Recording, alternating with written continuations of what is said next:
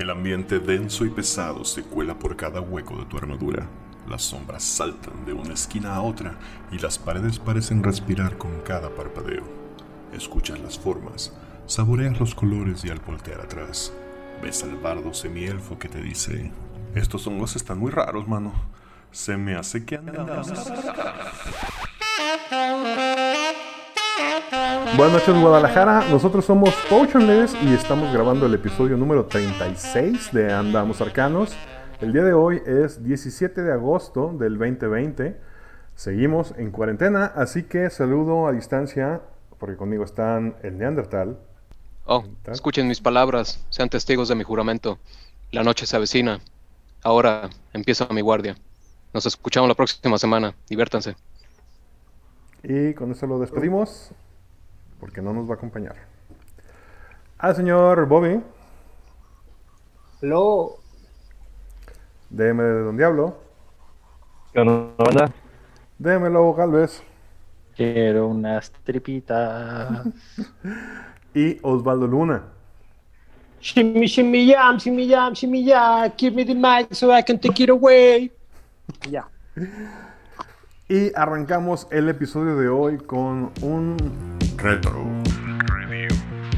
Bueno, pues este, ya tenía rato que no hacía un retro review. Sí, ya se extrañaba. Sí, y vamos, este, si se, extrañaba, yo creo que eh, tanto como se extraña o yo extraño al menos jugar este, el producto que voy a reseñar hoy. Un producto que tengo un buen rato con él en mis manos, este, no desde que salió, por supuesto, porque lo conseguí ya tiempo después. Y eh, esto eh, pues me remonta a ese día que me lo encontré, creo que en Facebook, alguien vendiendo este, una serie de manuales de segunda edición. Pero no solo manuales, sino incluso este, este formato fabuloso que no se ha repetido más que en cajas de starter, que es venderse una caja con todos los sets, eh, con todos los libros pertinentes para un escenario de campaña. Y a eso este, vamos con esto, es un escenario de campaña específico conocido como Dark Sun, o Sol Oscuro en español aunque la caja, incluso en la versión español, que es la que tengo, sí viene eh, nombrado como Darkstone. Y bueno, Darkstone fue editado eh, por TSR, a un TSR en la segunda edición, en el 91, y traducido al español por Ediciones 5, que es la eh, versión que yo tengo. El diseño está a cargo, el diseño de juego, a cargo de Troy Denning, también escritor de las novelas que rigen esta de campaña y por Timothy B. Brown. La edición corre a cargo de William Connors y eh, Robert King. Y una de las partes este, primordiales de este setting es el arte, ya que en su, bueno, en su totalidad, eh, en su mayoría, pues está llevado a, cargo de Brom, un excelente ilustrador. Se encarga de todo el arte a color este, y de la mayoría de las portadas de este setting de campaña. Y para los interiores y eh, ilustraciones blanco y negro, ahí tenemos a Tom Baxa. Eh, que si bien a mucha gente no le gusta lo que hace, a mí me parece bastante adecuado para el setting, me agradan en sus ilustraciones a tinta, pero ya es cuestión de pequeños este, gustos.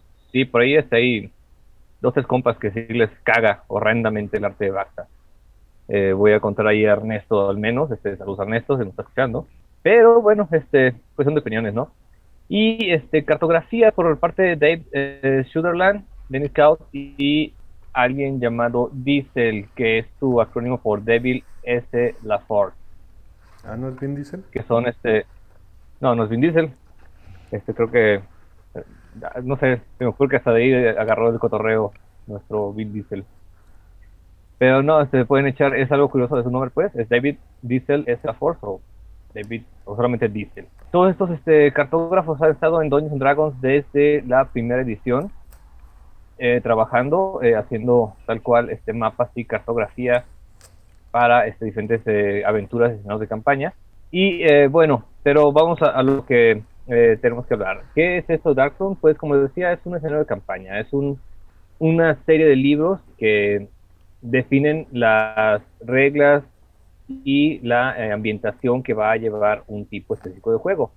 ¿Sí? No es solamente, eh, para los que no sepan sobre escenarios de campaña, no es solamente poner tu este, mundo imaginario, este, tu mundo que tú creaste, sino que hay, eh, pues digamos que mundos diferentes ya oficiales, como el típico que es Forgotten Realms, Pero también si tú estás haciéndote tu propio mundo, estás haciendo tu propio este, escenario, este, estás haciendo eso, estás dando un escenario de campaña solamente que es homebrew, es completamente propio y eso vale también muchísimo. Pero para los que nos gusta de repente saber de otras historias que va creando la gente, de productos que van saliendo para cuestiones de la marca, esta escenario de campaña de segunda edición no se volvió a ver sino hasta la cuarta edición, eh, ya con Without the Code, y hasta la fecha no ha salido nada más eh, de él. Obviamente en la segunda edición fue donde tuvo más este, cantidad de eh, productos. Pero bueno, ¿de qué trata? Darkstone es, una, este es un escenario de campaña donde se presenta un mundo devastado por la magia, donde la vida es un constante luchar por sobrevivir. El mundo es un amplio desierto, el agua escasea, las criaturas son altamente peligrosas y salvajes, los poderes mentales están en todos lados, no hay dioses en esas tierras y la magia consume la vida alrededor de quien la lanza. Las razas inteligentes se reúnen en tribus de cazadores o incursores aunque también existen ciudades-estado, enormes este, conglomeraciones de gente regidas por un rey hechicero y donde el esclavismo y la brutalidad se esconden debajo de una ilusión de un mundo civilizado. ¿Dijiste que la eh, magia le quita la vida al que la castea? Así es. Eh, en este mundo algo pasó en la historia que eh, técnicamente la magia devastó todo el mundo. Entonces actualmente la magia que queda la gente que la hace puede hacerla, eh, pero consumiendo la vida de lo que está alrededor. En términos de juego, lo voy a explicar un poquito más este adelante. Y está también la parte de los hechiceros que consideran que la mágica se puede hacer de forma no dañina y es como otra facción. Digamos que hay dos maneras de hacer la magia. ¿Qué onda, Bob? Ah, nada más que son los. Ah, se me fue. Unos son los preservadores y los otros, ajá, defilers. Ajá, en inglés. Preservers and defilers. Sí, son dos como facciones o dos tipos diferentes de hechiceros o de gente que puede lanzar magia. Y por eso es que pues cuesta trabajo, por cosas como esa que cuesta trabajo realmente adaptarlo a, a quinta edición, pero ya me empeño en que lo voy a hacer. Eh, bien. Este, ya vimos al Trickerin entonces ya vamos en buen camino. ahí vamos, ya empezamos. Este, la magia como tal, no, les decía, no existe eh, como la conocemos en estos otros mundos, eh, pero hay estos reyes hechiceros que por medio de, son, digamos, hay uno por cada ciudad de estado técnicamente y ellos eh, manipulan los poderes este, mágicos para dárselos a sus seguidores, conocidos como templarios, que son una especie de magos burócratas en cierto modo, con poderes sobre la gente. Los héroes en Daxon pueden verse envueltos en conflictos este, políticos, en investigar antiguas reinas de civilizaciones perdidas, en explorar zonas misteriosas del desierto mientras pelean con horrendas criaturas o buscan eh, la apreciada agua luchar por su supervivencia en pozos de esclavos o arenas de gladiadores, como ya nos tocó jugar a nosotros. Darkson es un mundo brutal que no es apto para jugadores que esperan una campaña llena de magia y color. Al contrario, el mundo de Atas es bastante agresivo, oscuro y aplastante. Eh, obviamente hay más que este, hablar de este escenario de campaña. La historia es algo de lo cual me gustaría hablar en otros capítulos, en otros episodios de, andamos arcanos, pero esto es un, una probadita de lo que esperarían ustedes encontrarse en Dark. Y para los que ya lo han jugado, pues ya saben de qué va, ¿no? Pero bueno, eh, este producto como tal era una caja, como decía, una caja de campaña con varios este, pequeños ah, otros productos. Y constaba básicamente de un libro de reglas, un libro más o menos nutrido, que hablaba de este, cómo cambian los stats, qué razas se utilizan, cómo cambian o cuáles son las nuevas razas, como ya hablamos de Gene Gigante y el Tucrin. Las clases, cómo se modifican y cuáles este, son nuevas, como el Templario, por ejemplo, o el Gladiador. Esto en segunda edición. La magia, cómo funciona, ya hablamos de esta magia eh, preservadora y la magia del, del, la traducción de Defiling. Pero es técnicamente si hay alguien que hace magia profanadora. Profanador, gracias en, magia que va a profanar la tierra, lo que hace es el que el conjuro se potencia eh, bastante con respecto a la forma normal de lanzarlo. Además, suben de nivel más rápido, por ejemplo. Y cuando lanzan un conjuro bajo esta idea de ser profanador, pues primero absorben la vida de las plantas alrededor. Si no hay plantas alrededor, consumen la vida de animales pequeños. Si no hay animales pequeños, consumen la vida de los que están alrededor. Y si no hay nada más, pues te chingas tú mismo. La propia. Y es básicamente la forma de hacer eso. Así que ser mago técnicamente es, sinónimo de ser eh, casado. de ser perseguido o ser rechazado. Bien, este, otro de los puntos que trae es el diario del nómada, que si bien el libro anterior te daba como las pautas a seguir para poder establecer las reglas concretas del juego, este te va a eh, dar un vistazo al mundo de Atas, que es como se llama en general el mundo de Dark Souls. Te habla sobre su geografía, su historia, las sociedades que en este mundo se, desarrollan, y trae una explicación o un atlas de la región de Tyr, que es este, lo que trae el escenario de campaña, que es como la mayor parte del mundo, que es la parte más desértica y horrenda posible.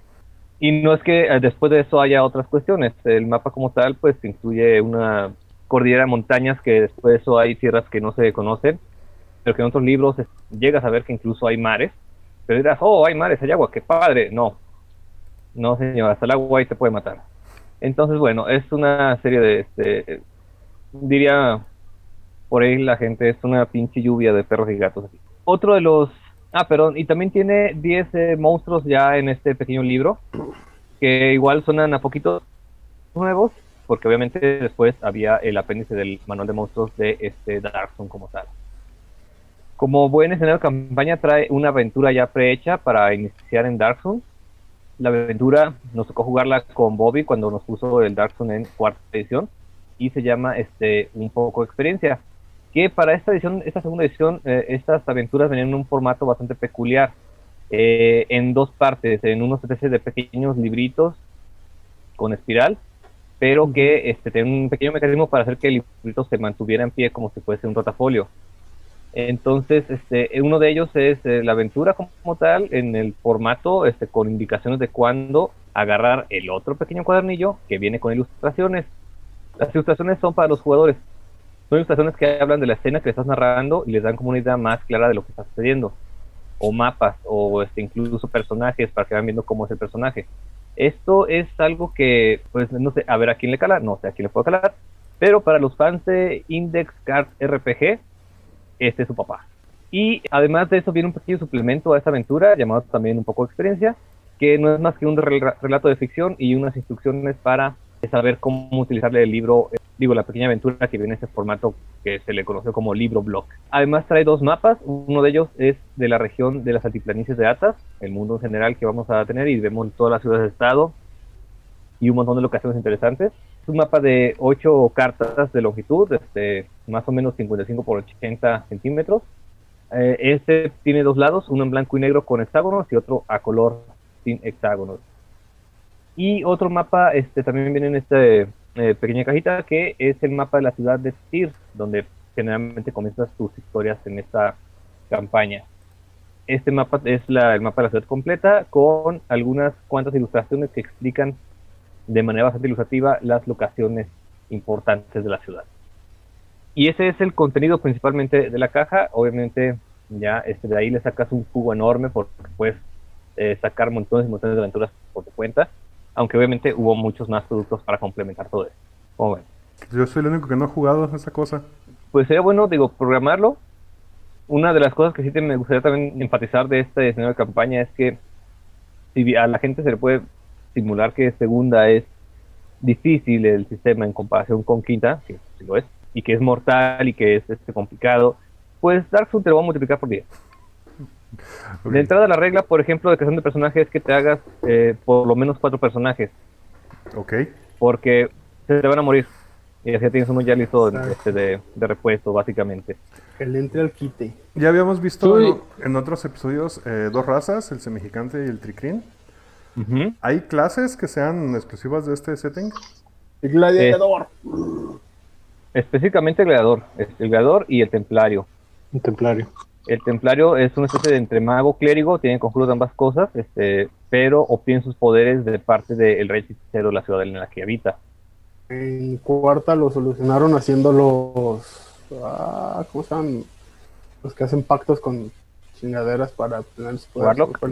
Warlock. Y la otra es el gladiador, que es un tipo de guerrero más especializado. Este, en reglas de segunda edición, era uno que podía tomar cantidad de especializaciones en diferentes armas en lugar de solamente en una. Con bastantes ventajas con respecto a un guerrero en cierto modo, pero eh, con algunas cuantas desventajas que siempre serán esclavos por lo regular, ¿no? O que no pueden dejar de estar peleando en arenas, no, no funcionan del todo bien. Eso es en clases, hay que notar también que algunas de ellas cambian, como ya dije, los hechiceros este, se definen en estas dos este, partes, en el defiler y el preservador, el profanador preservador, por, por ejemplo. Eh, el bardo, por ejemplo, es muy diferente, no es el típico cantor que vas a encontrar, sino que es un tipo que sirve de consejero a señores y hasta reyes en algunos casos, y es un experto en veneno, más que ladrón. O También los, lo- también los clérigos son diferentes.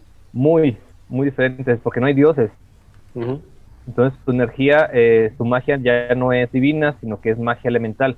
Se dedican a hacer conjuros basados solamente en los elementos y se especializan en un elemento en particular.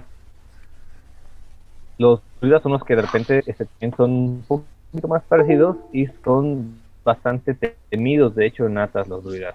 Entonces sí, son básicamente eso. También las razas cambian, pero bueno, ya sé cómo hablar de eso más adelante. Más No sé. despuesito. ¿Y te estás aventando la adaptación de todo Chuy, el sí, Pues eso quisiera, al menos una forma de adaptar esto, o sea, ver lo que es nuevo, sí ponerlo como nuevo, y lo que tiene que cambiar, cambiarse, porque por ejemplo, otra cosa eh, son los stats, estamos acostumbrados a que el máximo es 18, en quinta es 20, por ejemplo, pero ya hay, porque hay otras cuestiones, ¿no? En segunda el máximo era 20, de hecho tirabas 5 dados de 4 por cada stat, Ok. O 4 de 4 más 4 para que sea más fácil sacar números grandes. Así que sí podías llegar a empezar con un semigigante, por ejemplo, que tuviese una fuerza de 22, por ejemplo. Entonces, parte de esas adaptaciones sería ver cómo hacer que esta numerología de los stats se cambie a algo más brutal, porque no, no, no se puede hacer un Dark Zoom que sea, este, ahora sí que de chocolate, ¿no? Tenemos que hacer algo que de veras se sienta difícil. Difícil de verdad, no como la gente que se queja de las... Por ejemplo, encontré un billete de alguien que se quejaba de que estaba muy, muy cabrón el primer, este, la casa embrujada de Curso de Strat. Ah, bueno. Bueno, Chuy, Chuy, en esa decir. adaptación, en esa adaptación, ¿qué harías con las tablas de armas? Ah, eso es algo bien interesante porque también las armas, hay armas específicas de Dark Souls que en segundas, si, les- si las usabas con una pericia, estaba chido. Si les ponías otra pericia y te especializabas, agarrabas otra habilidad. Entonces, usar armas este, en Dark Souls eh, específicas eh, te daba otras habilidades diferentes. Por ejemplo, De, de entrada, de entrada, porque la naturaleza del mundo no te permite usar armas normales, o sea, no Ajá. tienes armas de metal. Exacto. Usas armas de hueso, de madera, de obsidiana, si bien te va. Y si encuentras una de metal, eres, eres bien cabrón. Pero usarla bajo el calor de Dark, de, de, de Atas, perdón, entrar un arma de metal te puede traer complicaciones a tu manita toda ampollada. Ok. Sí. Entonces es una onda medio Mad Max, pero mezclada con Conan y cosas así. Creo que esa es una excelente descripción. Vamos echando la licuadora Mad Max, Conan, Tarzán, Tarzan, Tondar. Tondar más Bárbaro. bien, sí, ajá.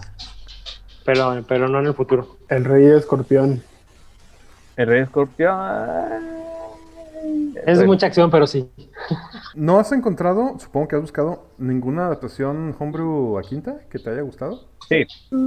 Hay dos, es- hay dos ahí en, en, en The Trove. Ahí me encontré un par de homebrews que igual, chequenos, están interesantes. Algunos aportan ideas chidas, pero no siento que estén, que me estén dando como el, el punch que necesita la campaña. Ok. Sí, te iba a decir igual para que no tengas que hacer todo desde cero, que pudieras, no sé, usarlo como de base o tomar algo que ya... A, a lo mejor, pero lo, lo que están haciendo es un documento simple, realmente no te están poniendo como todo el escenario de campaña, nada más como que te adaptan cositas como, ay, el semigigante usa el Goliath. Mm, Ok. O por ejemplo, ah, tenemos el Triclin, pero el Triclin tiene sus cuatro brazos, pero nomás usa dos. Ok. No, se fueron por la Sí, las fácil. cositas que, ajá, se se fueron por la fácil en realidad, pero pues no sé, este sería cosa de hacerle un poquito de trabajo a eso, eh, ver qué sirve de ahí y pues usarlo como base. Digo, no solo es para reducirte la carga de trabajo, es para que esté rápido, porque ya lo quiero jugar. Ah, si quieres jugar, juguémoslo en segunda. Sí, es lo que les he dicho esta vez, sí, no, no, no me da miedo, échamelo en segunda.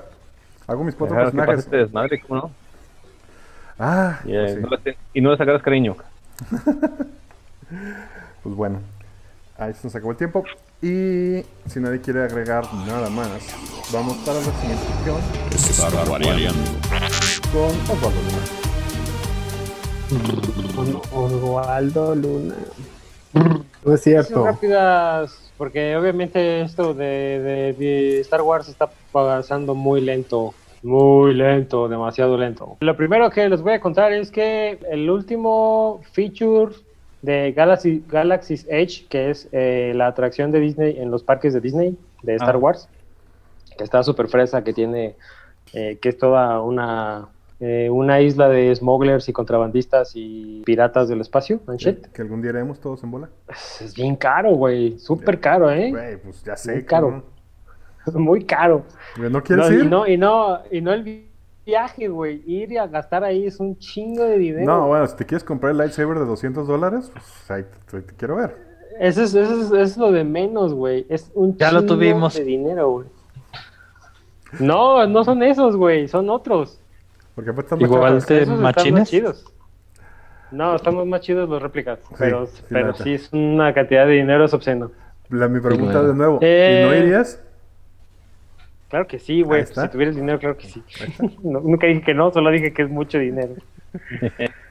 bueno, el, el último, el último feature del parque era algo llamado el levantamiento de la resistencia, el cual fue inaugurado en diciembre del año pasado, que es un, eh, es un viajecito de 20 minutos en un vehículo que no está en un riel, sino es como una especie de viaje libre, raro. No sé exactamente cómo funciona, tendría que ir a verlo. Se mueve, como no, como no está ah, en un, track específico, se mueve por diferentes lugares cada vez. Entonces es como te subes y te subes y te subes. Y obviamente te muestra escenas eh, creadas específicamente para el viaje. Y ahí salen actores de la película que hicieron poquitas escenas para ese pedo, ya sabes, súper fresa. El pedo es que no encontré la fecha, pero en esta semana que pasó, eh, durante estas lluvias locas que han estado apareciendo, un rayo le cayó y la desmadró. Y apareció en 1985. Unlimited. Power. Algo así, porque el, el video del rayo sí se ve que es un rayo super mamalón, así de literal de volver al futuro. Y no, no ha habido mucha información de parte del parque más que esa atracción está cerrada. Este, no, no, no, no han dicho cuándo la van a reabrir, no han dicho qué fue lo que le pasó, no han dicho los, los daños ocasionados por completo, pero literal, un, un rayo de, de- de los Sith destruyó Star Wars Rise of the Resistance. ¿Puedo contar una anécdota, Changuito? ¿De cuando, de cuando fuiste ¿Me a- dejas, ¿Me dejas meter una anécdota? Sí, de Sí. cuando fui a... La primera vez que fui a Disney, la primera vez que fui a, a los Estados Unidos, me- pues obviamente mis familiares me dijeron, vamos a Disney, ¿no?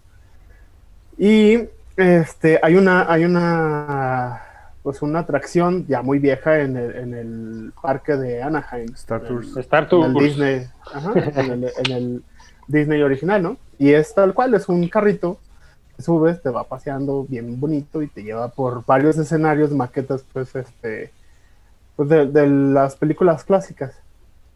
Yo iba con un primo mío y mi hermano el más chico, que probablemente no ve estas cosas, pero si nos ve, un saludo a Orlando, que era el que iba conmigo. Íbamos en el carro y hubo un, hubo una, hay varios puntos en los que toman como bastante velocidad. Y hubo una parte en la que yo sentí como que hubo un brinco que no debió haber. fue muy chistoso, fue, y sí me puso un poco nervioso porque en realidad es un paseo muy tranquilo, es una atracción, pues es una atracción creo que de los 70, si más mal no me equivoco. O de los principios de No, los es 80. más, es Ah, como ochenta y tantos y duró como hasta el Ah. 90 y cubles. Pues total, este, se sintió raro, ¿no? Y ya se acabó la chingada, nos fuimos a nuestra casi- a la casa donde estábamos. Al siguiente día, en las noticias, mencionaron que ese, ese, esa atracción, el carrito se, pues literalmente se descarriló, mató a una persona y cerraron la atracción. De hecho, a raíz No de, ese, de ese incidente, creo que cerraron la atracción, la quitaron. Pero sí, me tocó, me tocó, me tocó ese, esa pequeña eventualidad que les A quería ver, por tu culpa, Ubi. Por tu culpa no podemos tener cosas bonitas. A mí me tocó Ya treparme que- Bueno. a, a ese cuando tenía yo 8 años. Y jamás había visto una película de Star Wars, no sabía ni en qué chingados me estaba subiendo. Pinche naco inculto.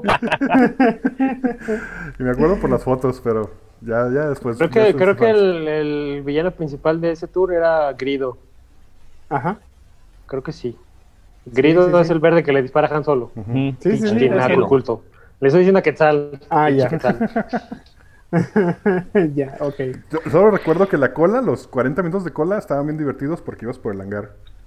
Entonces ibas viendo y... Ajá. Sí, está, todo, todo lo- este está bueno.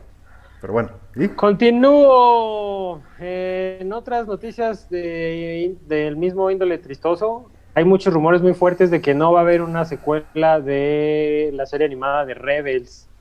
Esto a que debido a las shows de live action es- que incluyen a diferentes personajes que estaban en Rebels, pues los están sacando como del contexto y los, los showrunners no creen como viable pues retomar Rebels si los personajes están apareciendo como live action.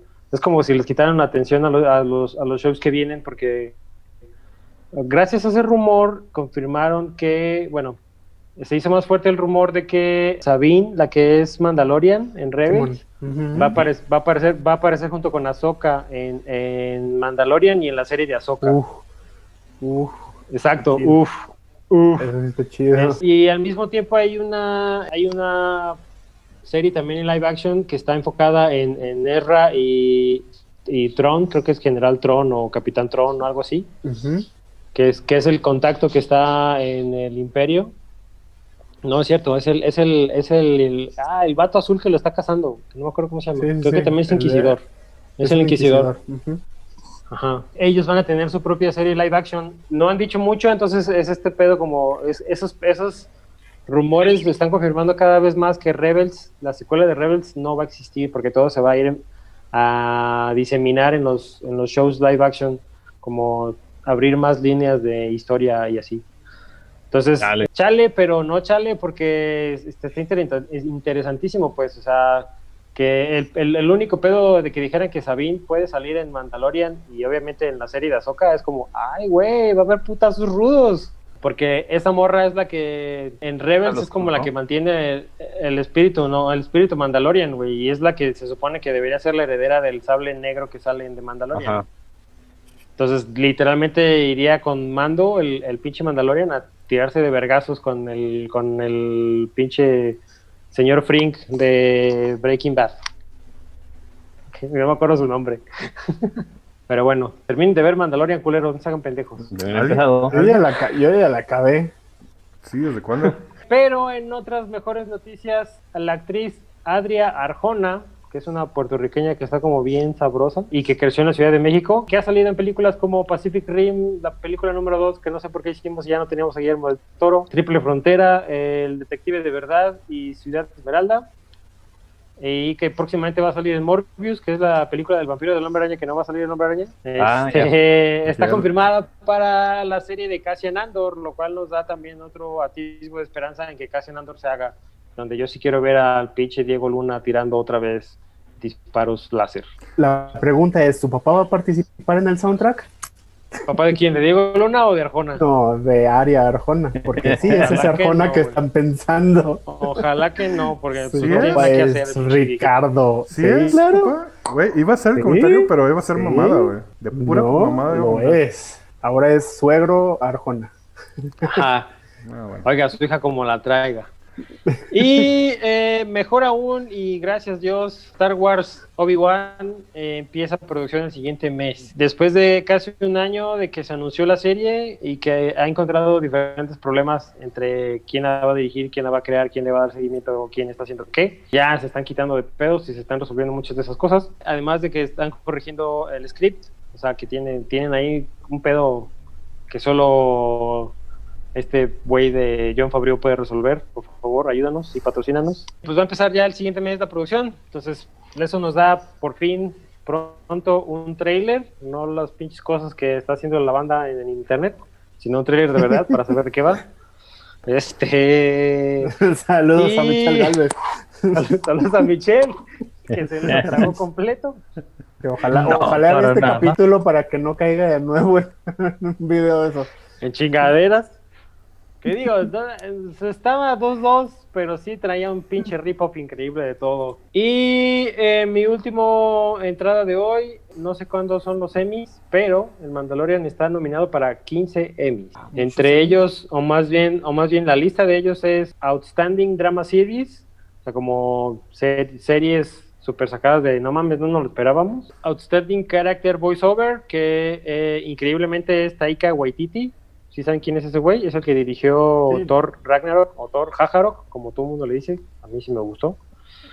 Ese güey hizo la voz de IG-11. IG-11 es el robot asesino que intenta matar a Mando y que luego se hace compa de Mando. Ah, neta. Porque lo, repro- lo- porque lo, porque lo reprograma un viejito bien verga.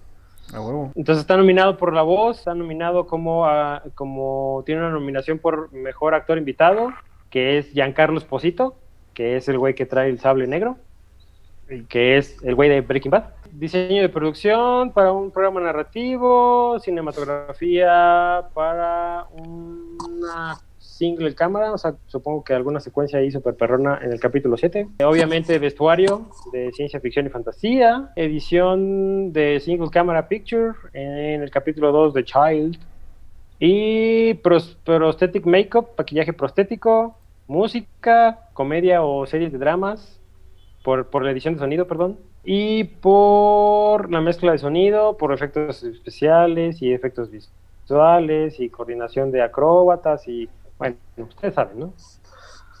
Va a ganar esa madre algo. Dice, los ganadores serán anunciados el domingo, aquí está septiembre 20, durante la, la 72 entrega de los Emmy Awards en una ceremonia en ABC. O sea, Falta un en, septiembre les van a dar su globito de oro al pinche John Fabreo. Pinche puto, lleno de dinero y Déjalo. amigos. Déjalo. Claro que sí va a ganar, güey. Es- esa madre, es- esas madres son como los, los premios de la música, güey. Gana el que deja dinero. Sí. Y esa madre No, dejó mucho claro. dinero. Más en No, yo monitos no- de yo no peluche dejo- de, de, de Baby Yoda. Yo no güey. dejo de, no mames, güey, deja tú de eso, cabrón. Encontrar los pinches monitos es un pedo, güey. Por eso digo, Pero nomás bueno, en monitos yo, de yo lo Baby dije, Yoda. yo acuérdense que lo dije al principio, güey. Ese güey la hizo para vender. Y pues obviamente aquí está el resultado, güey. 15, 15 nominaciones, está cabrón. Ya que le den la siguiente trilogía, ya Fabrió. Ya, güey, ellos se van a convertir. Ese güey y el vato de Clone Wars, Sí, que sí. se me olvidó su nombre ahorita, a Filoni, Dave Filoni, ellos son los ahora los actuales directores creativos de todo lo que es Star Wars. Sí. O sea, ellos, Ellos están no detrás. Exacto, que entre y que no entra. No encontré la nota, no tuve tiempo, pero supuestamente ya pusieron, ya le pusieron fecha a la nueva trilogía de películas. No han dicho si es, si es moving forward, o sea, si es sigamos adelante con el universo, o si van a hacer otra vez este pedo como de la película de Han Solo parte 2, o la película de Boba Fett que nunca debió existir, y, o el especial de Pues- Navidad de Chewbacca que, que todo el mundo vio pero no se acuerda. Pero no había salido una declaración de que a darle como. O sea, iba a continuar, pero como en otra parte de la galaxia. Sí, esa es, esa es la intención en este, en este, en este pedo cuando decidieron poner a Fabrio y a Filoni como cabezas creativas del universo. Pero no han, no han dicho de qué va a ir, solamente dijeron, ah, la siguiente secuela, la siguiente trilogía de Star Wars va a salir, haz cuenta, ya tenemos otra vez películas para el 2023 y 2024 y 2025, pero no han dicho de qué. O sea, todavía no han tomado esa decisión de qué va a ser qué, ni, ni, ni de qué se va a tratar, ni si va a ser una trilogía que sean las tres juntas o si solamente es una trilogía porque van a salir tres películas nuevas. Pero pusieron fecha, no recuerdo el año, pero hicieron pedo así como de, ay, por este pedo del- de la pandemia, para el 23 ya hay una película. Esperemos que ya tengamos una película. Y obviamente están asegurando las fechas de diciembre otra vez, como lo hicieron la última que salieron en diciembre, para Navidad y para que te gastes el dinero y la vayas a ver vacaciones siete veces. No, acá un- No quiere decir la que yo lo haya de gente que, la, que le alcanza ahora en el cine, güey. Vas a intentar comprar boletos siete veces, güey, a ver si alcanzas. Por eso están hablando de una fecha lejana, que ojalá los cines ya vuelvan otra vez a la normalidad. Si no, Disney puede decir, güey, aunque me estés pagando tu membresía, te cobro 30 dólares por ver en Mulan. Porque no vas a tener otra opción. Guiño, guiño. Cuevana, Guiño, Ana. guiño. Ajá, ustedes, ustedes liberen la Disney. No pasa Sí. nada, Sí, Disney, exacto. libérela. No le vean la, ahorita la bajo en HD. Torres, Nosotros Torres, pagamos, sí. Ujú. Torrent, Torrent. Exacto. Ok. Un señor bien, pa- sí. bien, bien a toda madre, un Don Torres que nos las presta. Hace un chico que no trago un Don Torres, güey. Ya me acordé porque. Que guácala. Pues bueno, señores, Chido que ya el señor Osvaldo está haciendo su sección más seguido. Oh, pues. Y con esto pasamos al El tema de hoy, tema de hoy, en el cual vamos a estar hablando del metajuego, metagaming. Para los jugadores, todos los, yo creo que todos los jugadores ya experimentados saben de qué se trata esto. Pero para los nuevos, ¿cómo definiríamos metajuego? Simplemente como conocimiento que tú tienes, pero tu, tu personaje no. Mm, no sé si esa sea una interpretación. Juego fuera del- O más bien Fuera a- del juego. actuar en base a un conocimiento que tú tienes, pero tu personaje no. Pero Jugar basado- en tercera basado- persona, güey. Pero basado en el contenido de, la, de lo que estás jugando, en el contenido de la historia. Ajá. ¿Por, qué- por esto? ¿Por qué? Porque yo recuerdo muy bien una línea en el libro de segunda edición que decía, hay cosas como, se puede decir implícitas, que tu personaje sabe que vienen a partir de ti. Por ejemplo, si tú sabes, si tú sabes cómo prender un fuego en el, en- en el campo, tu personaje no tendría por qué no saberlo, porque es un, es un conocimiento común o una habilidad de uso común que también sería como un metajuego, o sea, como, güey, yo sé siempre para dónde está el sol, o yo tengo un buen sentido de dirección, ¿por qué mi personaje no lo tendría? ¿Sabes? Mm. Y yo, yo he usado ese, ese, ese conocimiento así, ese, ese metajuego así.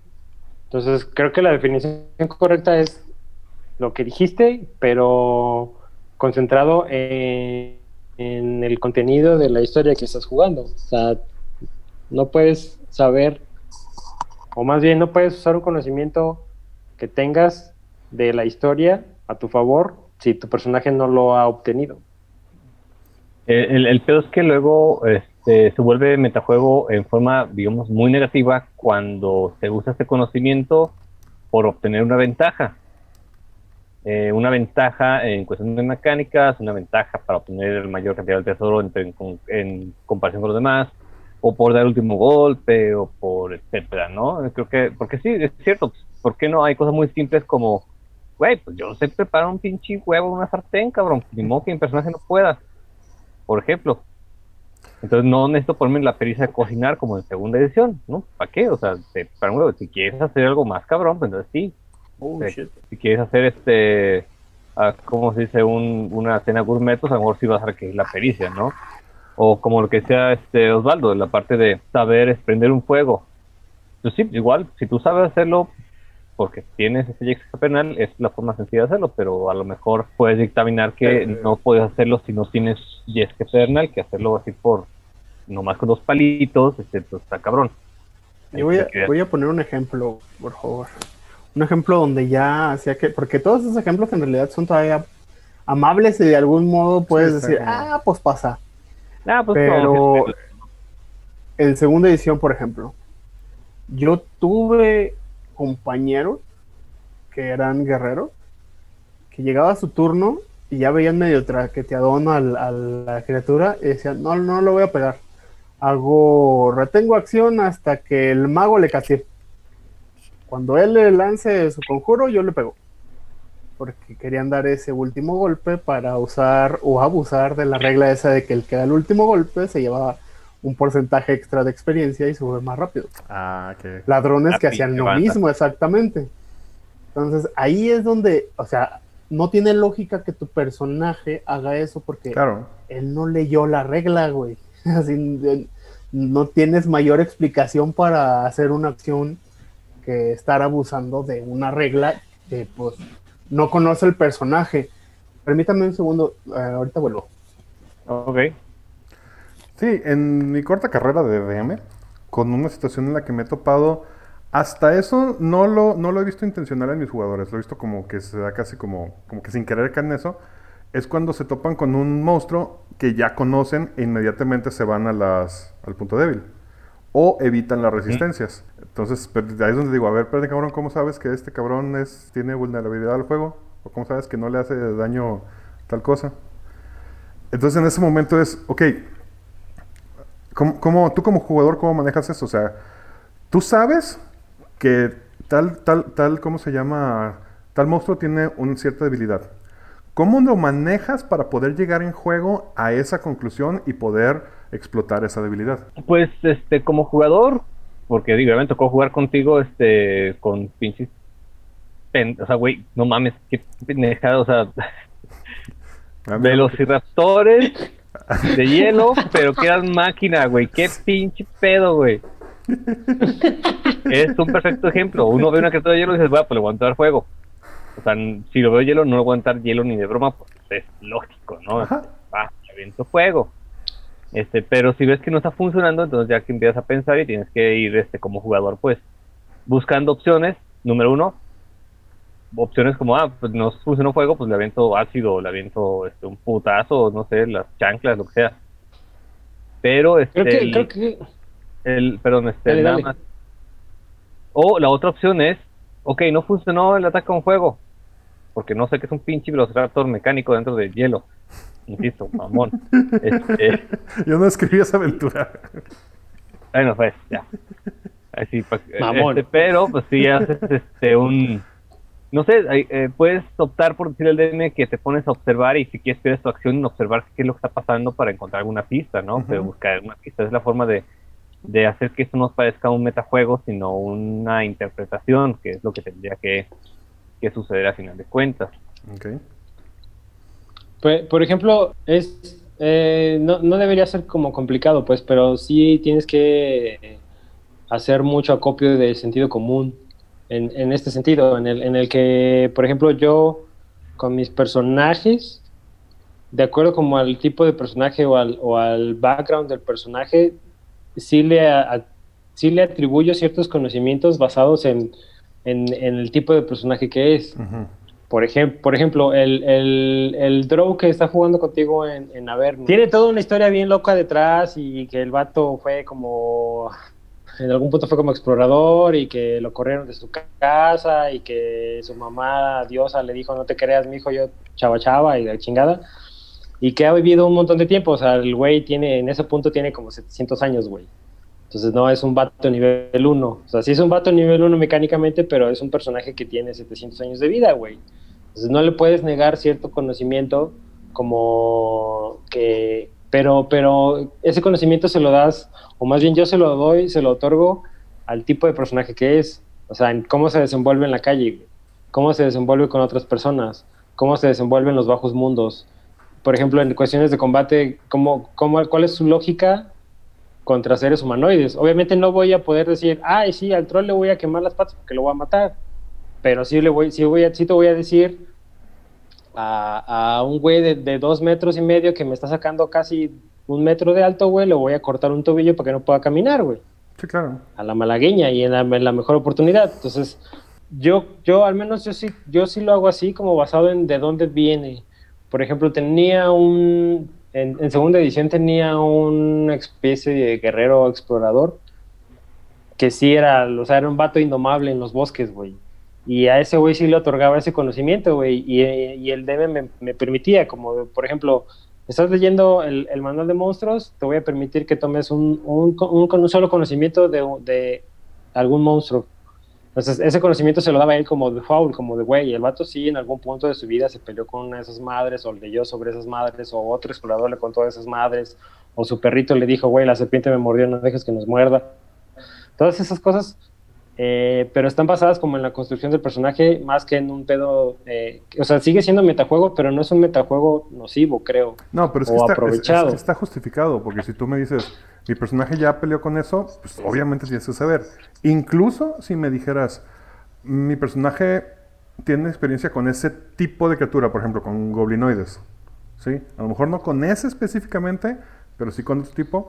Pues yo te diría, pues ahora le das una tirada de survival para ver si, si, si te acuerdas cómo, cuáles son sus puntos débiles.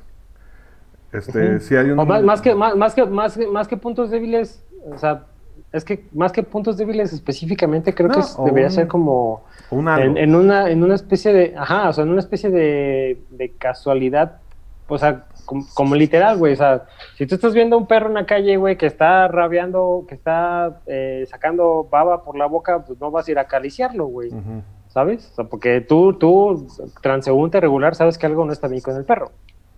Entonces, entonces es lo mismo acá, o sea, como dices, ¿no? O sea, en el mismo caso del Draw, obviamente el Draw pasó mucho tiempo en el Underdark. Si, si le pones un grupo de goblins, el vato va a saber qué hacer contra un grupo de goblins, güey. Y no en el sentido de, ah, si le pico en, en la costilla se va a morir, sino como, güey, esos vatos de seguro tienen tácticas de goblin, entonces no los dejen que se agrupen. O sea, si se agrupan, despedorlos con un fireball y vámonos. O cosas así, pues, ¿sabes? Y, y más, más que en, en un sentido de aprovecharte como de como de aportar a tu, tanto a tu personaje como a tu entorno. Ese es mi punto de vista. Sí, creo que eso, el metajuego debería aportar a la narrativa, no a, a obtener un stat o a obtener este un, como se dice, un más tanto al dado o un más tanto al daño. No, tendría que, eh, tendrías que darle, o sea, la chance al jugador a que tenga un poquito de conocimiento metajuego, siempre y cuando él lo busque. Sí, que genere el- la situación para que exista ese conocimiento metajuego. Eh, y no, porque si no, eh, van a estar haciendo eso. Es como en, cuarta me pasó, por ejemplo, que en una, en una de las este, aventuras que estábamos jugando, eh, eh, está la habilidad de arcana, el skill de arcana, que creo que era como nuevo en ese tiempo. Bueno, para nosotros, a menos que no jugamos tercera edición, este era más o menos nuevo. Este, y la habilidad de arcana dice eso: que puedes es saber tener conocimientos arcanos, saber sobre runas, saber sobre magia que le dice, pero no precisamente lanzar magia, ¿cierto? Correcto. Eh, la bronca está en cuando llegan a un lugar donde hay algo de magia salvaje en el ambiente y alguien quiere hacer este algo muy específico, como tratar de que esta magia funcione de alguna forma, tratar de activarla, entonces dice, no me acuerdo quién fue puesto, pero dice, me pregunta, ¿puedo usar mi conocimiento arcana para saber cómo podría manipular esta magia? ¿Es válido eso ahí? Entonces le dice, Simón, tírale. Y tú le asignas una, un- una dificultad de, de, de cepa a esa tirada. Sí, claro, sí. Y ¿sabes? Le, le, das el, le haces el asunto, él le enseñas que él puede de repente, en e- solamente en la zona de magia salvaje, manipular la magia para que haga tal o cual cosa y logra hacer algo.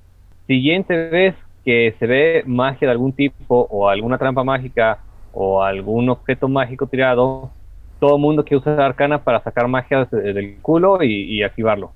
¿Por qué? Porque bien, ven que se puede y lo que están buscando es eso, es una este, ventaja mecánica y no una eh, una aportación a la narrativa, pues, como fue en el primer caso. Entonces, esa es la parte de, de hay que tener como el cuidado de, de explicarles pues a los jugadores cómo es este, que funcionan las cosas para evitarnos el metagaming. En ese, en ese tipo de metagaming, que hay otros tipos de metagaming bastante curiosos, como que ya dijo Obi, de esperarse al último putazo para obtener la experiencia, por ejemplo. O como el típico de voy hacia la derecha. ¿Por qué hacia la derecha? Porque creo que por ahí este, es el camino. Cinco minutos antes, otro jugador se va por la derecha y encuentra el tesoro. Entonces el otro quiere ir a la derecha para encontrar y que no se vayan a, a agandallar el pinche tesoro, por ejemplo. O esa de que alguien encuentra algo, un cofre con tesoro, se ha dividido el grupo y de repente alguien que no está ni cerca de ahí, que decidió ir en otra dirección, dice, ah, voy a buscar a, a esa habitación donde fueron mis compañeros. Como que están muy calladitos, algo estarán haciendo. Por ir a gandallar algo. Ajá, y lo peor es que le dices, güey, ¿cómo sabes que se fueron para allá? ¿Tú no viste? Saludos. Ah, entonces me voy a ir a hacia allá. Por ejemplo, voy a irme, voy a tirar una moneda al aire y creo que va a salir que voy para allá. O sea, siempre buscan como la forma de este, llegar a, a donde están pasando las cosas, ¿no? Y que las cosas que ellos creen que pueden dar una ventaja. Alguna Pues algo así pasó, nació el Magic Missile to the Darkness, ¿no? sí, de hecho, por ahí va el pinche. Una, bueno, eso me recuerda a una situación en la que probablemente algunos de ustedes la reconozcan, no voy a decir nombres, pero un personaje de una de, una de mis mesas le daba por, Dígalo, Joto. le daba por quedar, sí lo voy a decir, nada más quiero ver si, si, si lo ubican. Arróbelo, arróbelo, sin miedo. Le daba por quedarse con todo lo que encontraban sin decirle a los demás. Y otro de los, y otro de los jugadores pues lo veía y empezó, Casual. y empezó a, a recriminárselo fuera de la mesa. Pero como su personaje no sabía, pues no se lo podía recriminar en juego. Pero su personaje empezó a portarse mamón con el otro personaje sin poder justificar esa hostilidad. Sí, eso estuvo chido. Lo pueden ver en su canal de YouTube. Ahí lo pueden ver claramente. ¿Lo pueden ver? Entonces es como, es- eh, para mí esa fue una primera, mi primera acercamiento al metajuego como DM, fuera de, ah, yo sé esta mecánica y voy a ver cómo la hago. Es, ok, realmente, o sea, no, no puedes actuar como si no supieras algo. Que creo que sí puede llegar Y mira, y mira, y mira que te había metagameado antes. Ah, probablemente. Eh, es primera vez demeando, cabrón.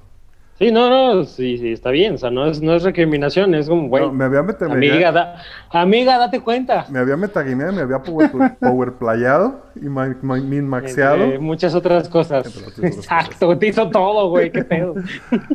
Ay, se me- le voy a hablar. No, cabrón, no. No, Este. puto, no. Manazo, métele un manazo, pinche Michelle. me va a echar con el pinche. Con, Con el aspersor, con el atomizador, perdón. con las personas con cloro. Ponle bolitas a la escopeta, güey. Ahora, Ahí tienes un lado. podría agarrar los copetazos de... eso me lleva a una situación en la que no me pasó a mí, pero me, dio- me di cuenta, ah, ya empezado, que le estaba pasando a Osvaldo cuando estábamos jugando en Roll 20. Y es, ¿qué pasa si juegas una aventura que ya jugaste? Ah, ¿Cómo yo. manejas eso? Con mucho una pinche. al respecto. Tienes Con que mucho ser... pinches ganas, cabrón. Con mucha pinche necesidad Mira. de jugar. Mira, Güey, yo, güey. yo, yo jugué Eso le Dragon pasó Mountain Bobby también. con Chuy, Ajá. pero yo ya la había jugado dos veces antes. ¿sí? Entonces yo ya, yo ya conocía mucho del mapa. Obviamente no te lo aprendes todo de memoria, pero sabes que hay cosas. Y aparte, Ya ¿cuántos años llevabas entre una y otra, no? Sí, pero hay cosas, digo, por ejemplo, lo de la, por ejemplo, para ustedes o para los que jugaron, pues en este caso, la parte del dragón y la montaña fue súper épica. Yo ya me sabía el chiste, güey. Entonces para mí era como, ah, lo veo venir, lo veo venir. Cinco, cuatro, tres, dos. Pero jamás ah, pudiste... Jamás pudiste anticipar la pelea de venciditas en el bar entre el troll y el semigigante. Es que es a lo que tienes que estar preparado, tal cual. O sea, yo lo jugué dos veces con distintos personajes, tanto, tanto personajes míos como personajes que me acompañaban. Entonces, y, y distintos jugadores. Entonces, tienes que enfocarte no en la historia, sino cómo van a interactuar los demás a la historia. Disfrutar esa parte, pues. Porque no, o sea, las tres veces fueron diferentes. La primera vez fue, híjole, fue estresante. Fue, fue, a pesar de que había overpower de algún modo, evidentemente el DM también pues tuvo que meterle punch a la, a la, a la aventura. Entonces fue, fue, pues fue como un Vietnam, cabrón. La primera vez fue como Vietnam, güey. Nadie le quedaban ganas de volver a esa madre, güey. Así no mames. La segunda vez que fui fue con otra, otro grupo de personas, otro grupo de jugadores. Eso sí, el narrador era el mismo, pero ya no había overpower en los personajes. Entonces fue muy diferente la forma en la que se desarrolló y entramos, a, digamos que de una forma diferente por cómo los demás jugadores decidieron emprender eh, la búsqueda de la montaña. Por ejemplo, en esa segunda ocasión nosotros no buscamos al dragón y la montaña, de a ese que ustedes sí encontraron. ¿No? Entonces fue diferente. eh, completaron diferentes eh, como side quests iniciales. Entonces fue ver otras cosas. Y también a la hora de estar ya dentro de Dragon Mountain, pues hay un chulo, no, no lo voy a mentir, él sí vio los mapas completos, digo, creo que todos los vimos, pero o sea, hay un montón de lados por donde subir, hay un montón de Uf. formas de llegar.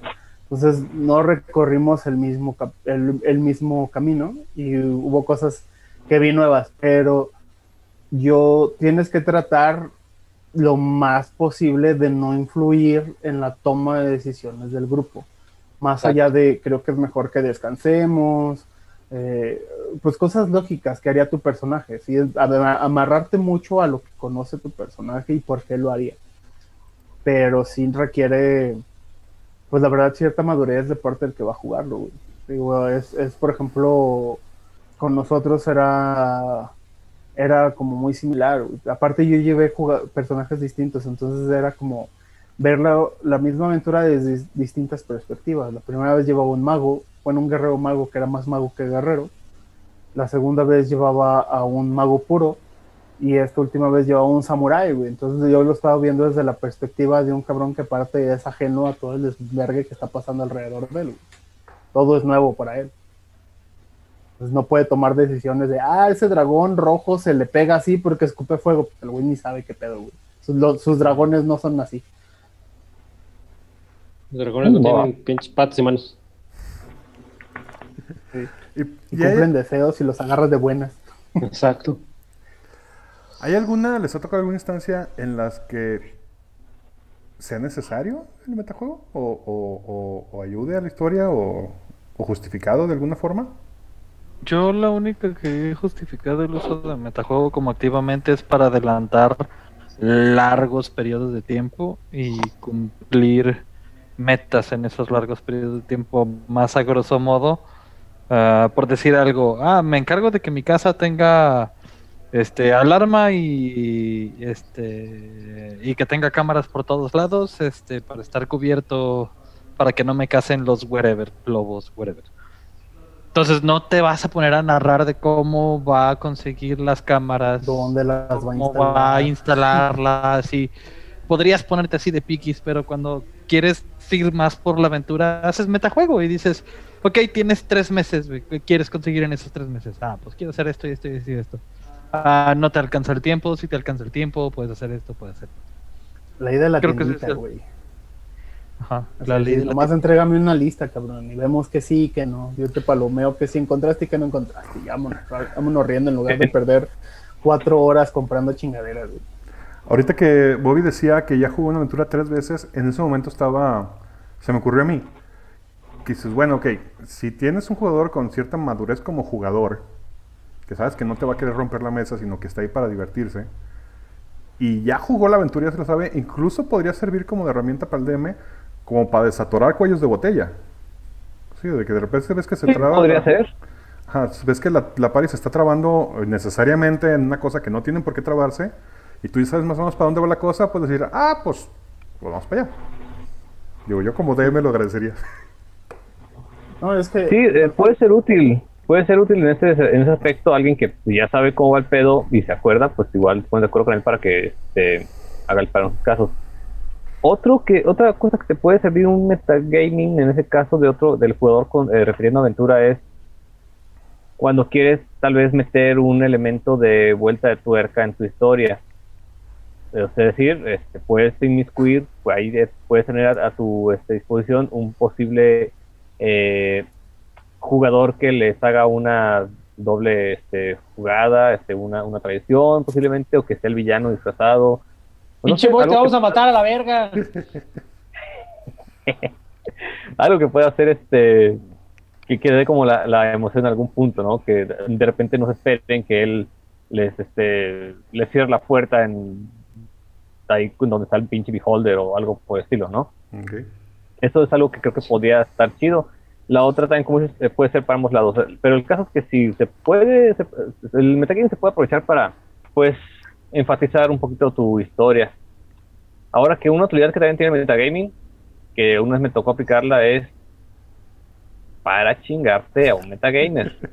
¿Cómo, cómo? Alguna vez este, estamos eh, jugando una aventura, nos metió una Ravenloft en esa aventura, este, y había un jugador que neta era muy metagamer, o sea, siempre estaba volteando a ver qué pasaba en cada sección de la mesa, este, a ver qué estaban haciendo los demás para ver cómo él se aventajaba o se adelantaba donde estaban los tesoros o daba el último golpe o lo que fuera, o sea, siempre estaba buscando como la forma de, ¿no?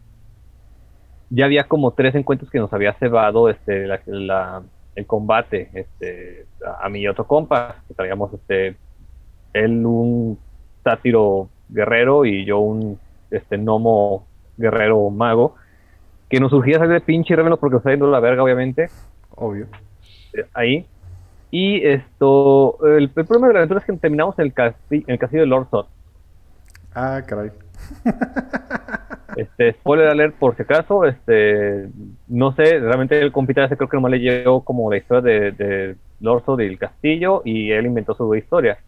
Ah, En algún punto estamos escondidos en la sala de espejos del Lord Sod donde él ve sus recuerdos. Como sabíamos como este güey que siempre buscaba ventaja, entre él y yo empezamos a hablar como disque, eh, en comillas, comillas, guiño, guiño, en secreto, y diciendo este, que posiblemente la clave para estudiar Lord Sod era romper los espejos. Este güey nos escuchó de casualidad.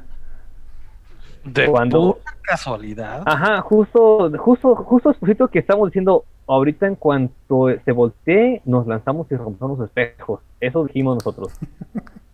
Este güey se adelantó y salió y amenazó con su martillo de guerra un espejo y le dijo a los otros que si se movía un palmo, él rompía el espejo.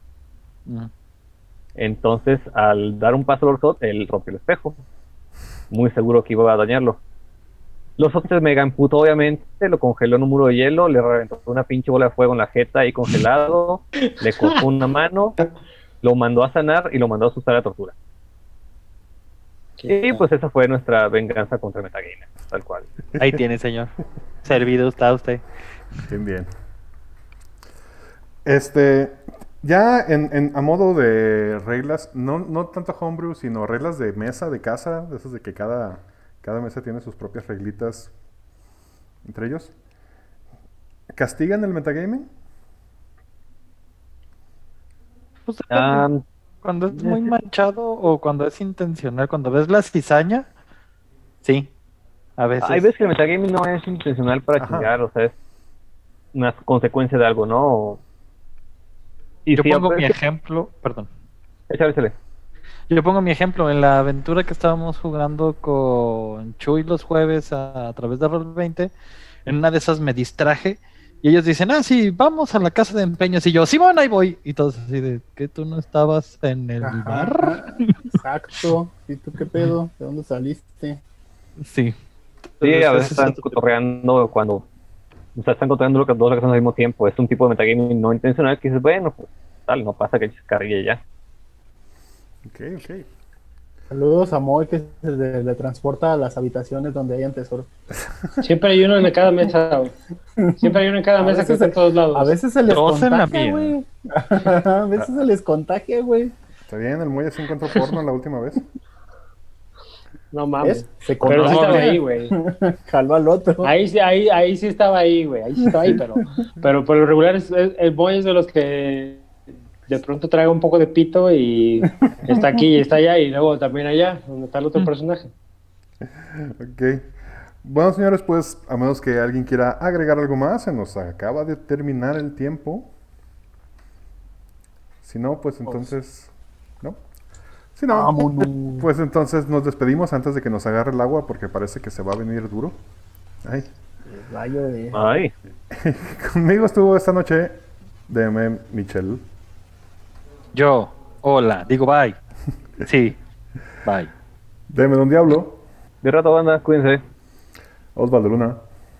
Usted escuchó Shimmy Shimmy ya del viejo sucio bastardo. Bobby y su cosa azul. Adiós, cuídense. Y un saludo a nuestro Neandertal, que esta vez no nos pudo acompañar, pero siempre está con nosotros en espíritu. Yo soy... Y en nuestros corazones. en nuestros corazones. Haciendo proyección astral. Haciendo scratching desde donde sea que esté. Yo soy Quetzal Revolver y me despido. Espero verlos la siguiente semana y espero verlos a todos los que nos están escuchando muy pronto. Adiós. Cuídense. Bye. Bye. Bye. No olviden seguirnos en todas nuestras redes sociales. En Twitter como arroba potionlessmx, en Instagram como arroba potion.les. Sigan las aventuras de la ronda en nuestro webcomic www.potionless.com y vean nuestras partidas en nuestro canal de YouTube con el mismo nombre. Yo quiero jugar el jueguito de los Star Wars. ¿El escuadrón? ¿El de ¿Cuál las naves? Sí, güey. Sí, pues sí.